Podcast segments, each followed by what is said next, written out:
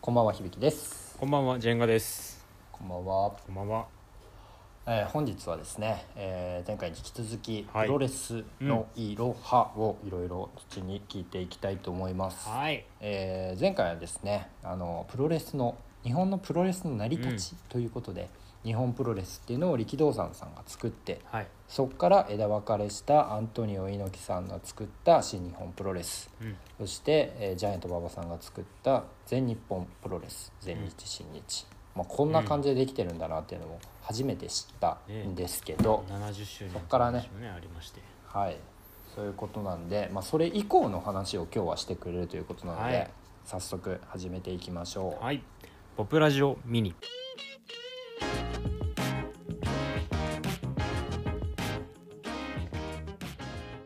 改めまして響です、ジェンガです。えーポップラジオミニはおすすめにあふれている中で少しでもあなたの興味を広げるために映画スポーツ、えープロレスなどのさまざまなポップカルチャーを取り上げて語る YouTube ラジオチャンネルです、はい仕事勉強ドライブしながらので聞いていってください、はいということでうん。今日もうちに来てもらってますよろしくお願いしますお願いしますお願いします。冒頭のフレーズでなんか音楽なんたらキャンププロレスって入ってたのがちょっとすいませんなんか気遣っていただいてポップカルチャーですねはい、ということで今日はどんな話をしてくれるんですかね、 はいっていうか申し訳なかったなと思うのが前回成り立ちとはいえ、プロレスラーが力道山と馬場さんと猪木さんの3人しか出てこなかったんでうんちょっと2団体にやっぱプロレスラーのなんか選手の名前とかはさっきポロポロ出てきたんではい。うんどの選手がどっちいてみたいなのとかあーあと知らないなちょっとうんで一番強く語りたいのは日本のプロレスのレベルを格段に上げた2人のレスラーの話をしたいなと思います今日はおーあーありがとうござい楽しみますですねそうですまず先ほどの話のおさらいですけど、はい。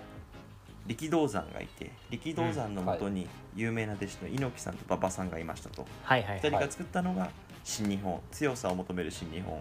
ん王道プロレスの全日本ということで、はいうん2人がいました、でかつて猪木さんと馬場さん自分たちが育ったようにこの人たちも団体作って弟子が生まれるわけなんですねうんうんうん。そこでで,、またそこからねそうですでまあそうですね猪木さんと馬場さんがですね全盛期っていうのが1970年代かなとはい。いうところなんはいはいですけど、うんうん80年代になると、まあ、猪木さん馬場さんのうん。長男と言ったらいいかないっぱいいる弟子の中で長うんうんうん男世代のレスラーが出てきます、はいはい。そこで出てきたのが新日本の方誰だと思いますかねいや今今ねね全然わかんないな今一番日本で有名なプロレスラーだと思日本で一番有名なう、うん、そうテレビとか出まくってる出まくってる。え政治家政治家じゃないあのお笑いで飛ぶ飛ぶぞああ、長州力。そうですえー、長州さんって飛ぶぞでわかるのもあれですけど。元はといえば猪木さんのとこのお弟子さんなんですねへえ。そうなんだねそうです新日本プロレス出身うん。で同世代だはいはいとあはいと他聞いたことあるかな、えー藤波さんとかあーなんか聞いたことある藤波達也藤波辰巳ですねうん辰巳か、あとはい水曜日のダウンタウンなんか聞いでちょっといじられてた前田明とかあの滑舌が悪いとはいはい前田日さんに「あきら」って書く人ねそうですね長州藤波前田あたりが猪木さんの、まあ、長男ぐらいの世代かなと80年代にすごく活躍しうたん。一方全日本の方は誰かって言いますとこれもまた一人有名な人がいます今テレビとかすごい出てる人で、えっと、これがですね天竜さんですあああ。ー確かに長州さんと天竜さんってなんか似た感じはあるけど似た感じで天竜さんもテレビ出てるんですけけどべ別のあれなんだそうで団す体なんだ生まれは別ですね天竜さんへは馬場さんのところのまあ長男ぐらいの世代かなと弟子がいっぱいいるはい中で,、はいはいで他にはですねあの聞いたことあるかわかんないですけどジャンボ鶴田っていうレスラーがいたんですねああ。天竜さんジャンボ鶴田はい君同郷だあよれプロゴゴルファーそれジャンボ尾崎早いな。はい失礼しましたまあ天竜さん鶴田さんジャンボ鶴田さんあとは、まあ、ちょっと下になるんだけどあの有名どころで言うと大仁田淳とかおおーなんかあのあれだ鉄線だ傷だらけえそうですす有刺鉄線ですね有刺鉄線の馬場まあさほんんかとら断片的だけわかるけどそうなんだそうですへこの人たちは全日本プロレス出身でで馬場さんが一番ちなみに可愛かったのが応援だらしいですね弟子の中でーうんっていう感じですこれがまあ猪木さんと馬場さんの長男ぐらいの世代の人ではでいこの時代のプロレスってもうなん猪木さん馬場さんの流れはあの絶やさないかのように流行ったんです80年代もうんうんうんうん身長1 8 0センチ9 0センチの男がぶつかり合うっていうもうそれだけであのブームは続くわけなんですけれども、ううんうんうんんこの後90年代に入りますはいそうすると今度は猪木さん馬場さんの次男ぐらいの世代の選手が出てきますうんうんここが個人的に日本のプロレスのレベル格段に上げたかなって僕は思っているんですけれどもうんさっき言ってた、はいはい猪木さんの方のちょっと長州さんより世代下のレスラー誰か分かりますかねなんとなくでいいですけど90年代でいうと僕らが生まれた頃だよね、まあデビューはね80年代なんだけどはいはいそはいの全盛期というか90年代バリバリやってた選手なんですけどうーんみみ三沢ああ先そっち行っちゃいますか三沢さんはあいいね最初に最初に新日の話してくれ今のカットするからはい、これがですね、えー新日の猪木さんのとこの弟子で、はい次男ぐらいの、うんこれは武藤さんですねあそこで来るんですねおお武藤同郷ですねそう藤井吉田氏出身は武い藤さんこの前聖火リレー走って聖火リレー椅子でセレモニー出てましたよえそうなんだ椅子座って一人だけ膝がえねー膝 が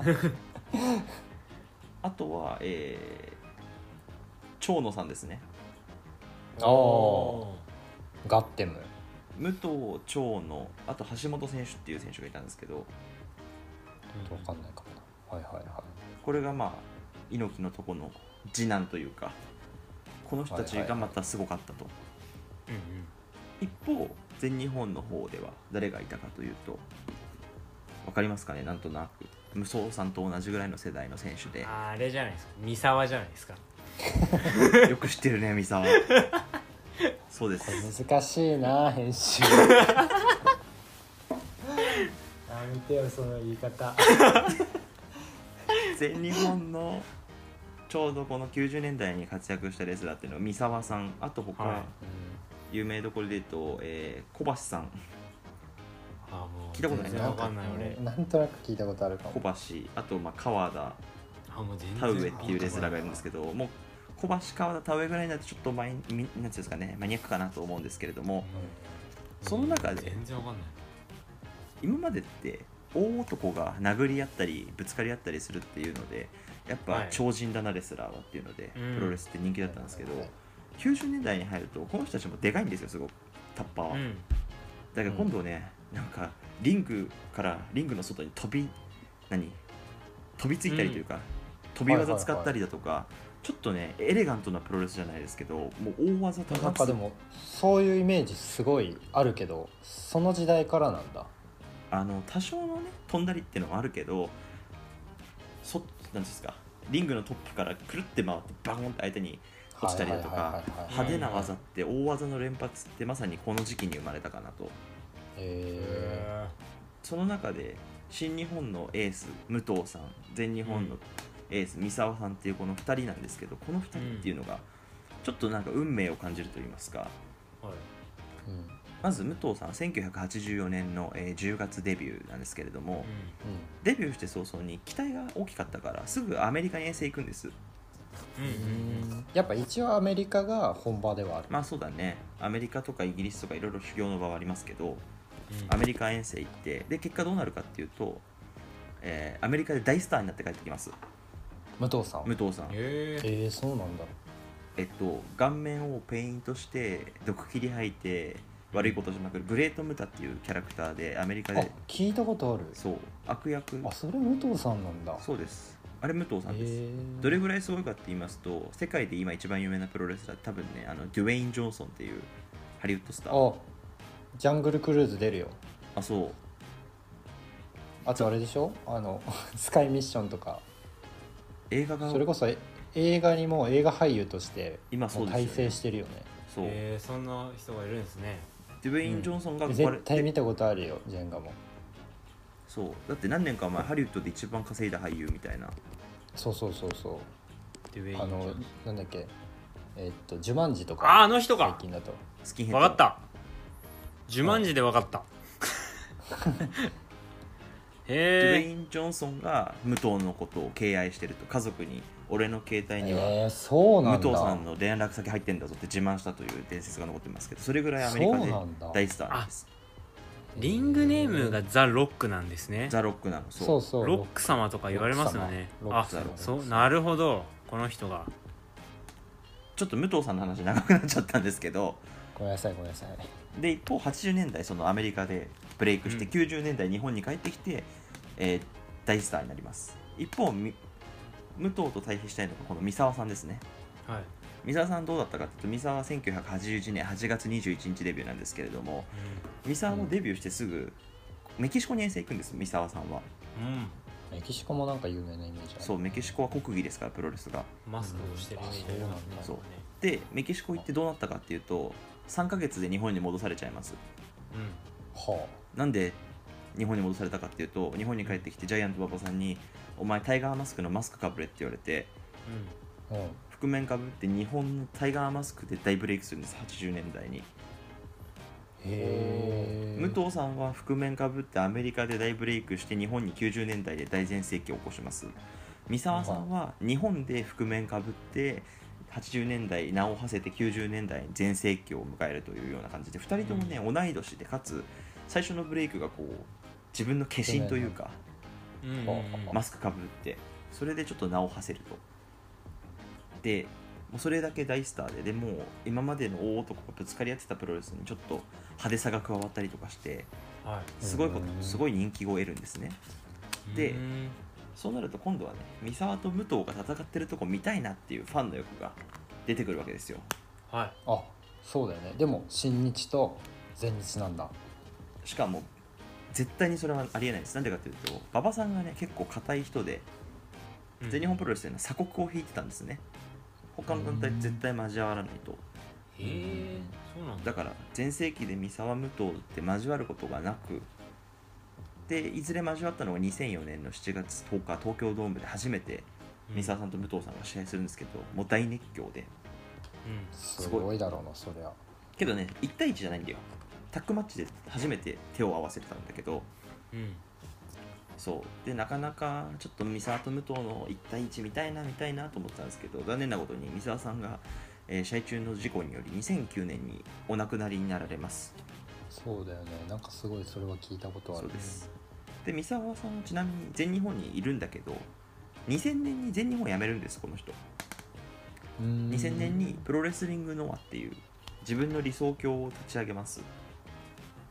ノアという団体あなんか聞いたことあるあなるそれそうですノアにもう馬場さんのね名前を借りず自分でやると自分の好きなようにプロレスするって言って、ノアって団体も今にある未だにあるんですけれども、三沢立ち上げてノアをずっとやってて最後まででうんいろいろ紆余曲折紆余曲折して今何が起こったかっていうと武藤さんがノアに入ったんです今年うんへえへえ熱熱いねなんかそうあの武藤さんはずっと三沢さんのこと意識してプロレスしてたらしいんです三沢さんが亡くなられた後はなんか三沢さんの技使ったりとか試合中でずっとこう意識して意識して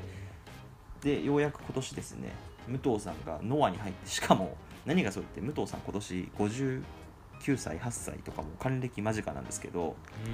ノアの40代とか30代の若者のチャンピオンが巻いてるベルト取っちゃったんですよ今年へえへえしかも動きとかももうバリバリ良くてそうなんだそうですちょっとねプロレスというなんていうんですかね競技としての面白さもあるんだけど、こういう人間模様とかはいはいはい感 ちょっと見てみるとはいはいはいいやなんか逆にそういうの知ってるとうん面白いわ今そう聞いててうんライバルを求めるがゆえに武藤さんは今年ノアに入るというねちょっとね運命的なことが起きて本本当はもっとうまく説明できるんだけど大雑把に話いすやとずっとこういいめちゃくちゃわかりやすい引き裂かれた2人がなんそうかですよね、うん同じとこでし一緒になれたっていうねちょっとね感動的なことが私あったというのをお伝えしたかったんですけどもいかがですかねなるほえど。ーありがとうございそんなま話す。ですちょっとね、僕ら今結構熱くなってるんで、いろいろ質問もしたいんですけど、ちょっと時間があれなので、また次の放送でぜひやってほしいんではいですけどいいですか？ぜひぜ土ひ屋さんまたはい。ちょっとあの簡単なんですけれども、今ノアまで来たんで、90年まで行けたんで、結構終えてる気がします。まあノアは2000年なんですけどねこれは2000年なんあであですけきどたよね、うん、まあそうなんですけどそうそんな感じはいで。この2人の物語をちょっと簡単ですけど話させていただきまし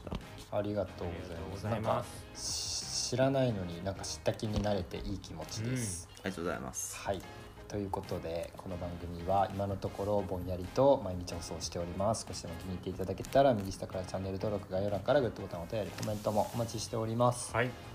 はいということでもう1本もう2本もう3本プロレスの会は続きますはいので、引き続きよろしくお願いしますということでまた次の放送でお会いしましょうさよならさよならさよなら難しいななんか大阪の響さんのお宅に向かう途中の新幹線でツッチーさんがプロレス雑 誌を買って持ってきてたのを俺はぼんやりと思い出して聞いてました